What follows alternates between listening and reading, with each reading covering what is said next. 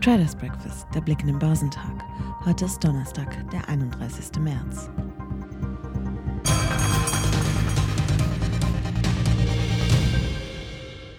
Ankündigung Russlands am Vortag, die Kampfhandlungen bei Kiew zu reduzieren, stießen in der Ukraine und im Westen inzwischen auf Skepsis.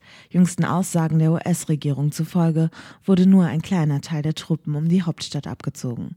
Zudem sprach Russland davon, dass noch kein Durchbruch in den Verhandlungen erreicht worden sei. Erneut waren daraufhin die Rohölpreise gestiegen, woraufhin wiederum erneut Rezensionssorgen aufkamen. Auch die Nachricht, dass die US-Lagerbestände an Rohöl in der vergangenen Woche überraschend deutlich gefallen sind, dürfte den Preisen eher Auftrieb geben. Zudem sei der russische Teilrückzug wohl weniger als Friedensangebot, sondern mehr als militärstrategische Operation zu werten, schrieb Investmentanalyst Uwe Streich von der Landesbank Baden-Württemberg. Die Anleger hätten am Vortag wohl zu optimistisch reagiert. Der ukrainische Generalstab rechnet ebenfalls nicht mit einem groß angelegten Abzug russischer Truppen aus Gebieten nahe der Hauptstadt. Der Gegner habe wegen seiner Verluste wohl nur vorübergehend das Ziel aufgegeben, Kiew zu blockieren. Stattdessen gruppierten sich die russischen Truppen um und konzentrierten sich auf Angriffe im Osten und Süden der Ukraine.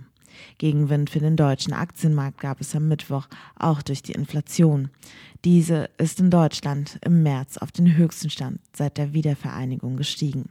Zudem haben die Wirtschaftsweisen wegen der Folgen des Krieges in der Ukraine ihre Konjunkturprognose für Deutschland 2022 kräftig gesenkt. Die Sachverständigen erwarten nur noch ein Wachstum von 1,8 Prozent. Im November hatten die Prognosen noch 4,6 Prozent gelautet.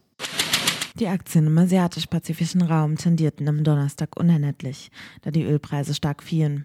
An den breiten asiatisch-pazifischen Märkten gaben die chinesischen Festlandaktien im Morgenhandel nach. Der Shanghai Composite verlor 0,2 Prozent, während der Shenzhen Component um 1,1 Prozent nachgab. Der Hang Seng Index in Hongkong fiel ebenfalls um 0,6 Prozent. Andernorts gab der japanische Nikkei um 0,2 Prozent nach. Der südkoreanische Kospi kletterte um 0,5 Prozent nach oben. Der australische S&P ASX 200 legte um 0,3 Prozent zu.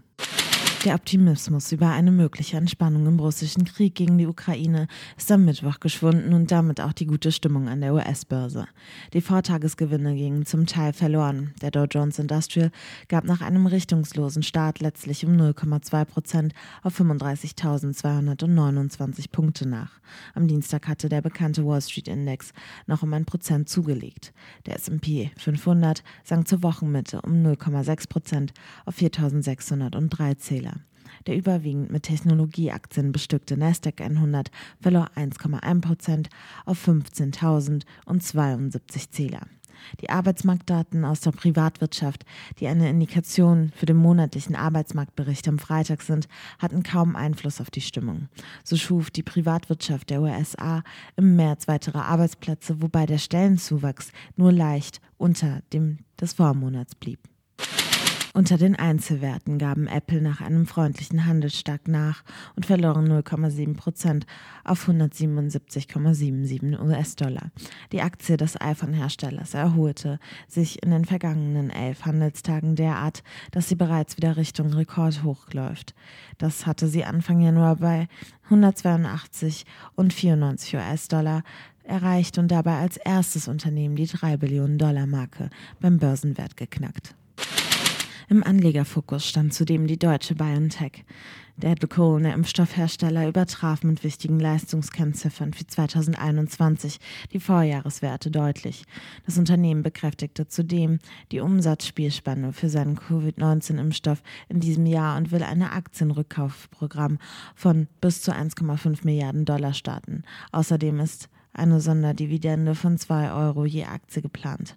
Die Aktie, die im frühen Handel kräftig gestiegen war, schloss an der Nasdaq letztlich nur um 1,4 Prozent höher. Am deutschen Aktienmarkt ist die jüngste Euphorie zur Wochenmitte einer zunehmenden Skepsis gewichen. Neben den nachlassenden Hoffnungen auf eine Entspannung im Ukraine-Krieg belasten aktuell Zahlen zur heimischen Inflation sowie eine enttäuschende Konjunkturprognose der sogenannten Wirtschaftsweisen. Der DAX geriet am Mittwoch nach zwei starken Tagen im Handelsverlauf zunehmend unter Druck und schloss 1,5 Prozent im Minus bei 14.606 Punkten. Damit blieb der deutsche Leitindex nur wenig über seine Tagestief. Für den MDAX der mittelgroßen Unternehmen ging es letztlich um 1,1 Prozent auf 31.520 Punkte bergab. Im DAX waren etliche Gewinner vom Vortakt nun die Verlierer. Die Aktien von Deliveroo Hero und Zolando gehörten ebenso dazu wie die Autowerte Continental, BMW und Mercedes-Benz. Heute werden die deutschen Einzelhandelsumsätze sowie Arbeitsmarktdaten für Deutschland und die Eurozone veröffentlicht. Für Deutschland wird eine unveränderte Arbeitslosenquote von 5,0 Prozent erwartet. Für die Eurozone rechnen Volkswirte mit einem leichten Rückgang von 6,8 auf 6,7 Prozent. In den USA werden neben den wöchentlichen Erstanträgen auf Arbeitslosenhilfe die persönlichen Einkommen und Ausgaben sowie der Einkaufsmanager-Index von Chicago gemeldet. Geschäftszahlen von Deutsche Wohnen, Jungheinrich, Warta, SMA Solar, Hennes Mauritz, Petrochina und Walgreens Boots Alliance. Der DAX wird heute im Plus bei 14.673 Punkten erwartet.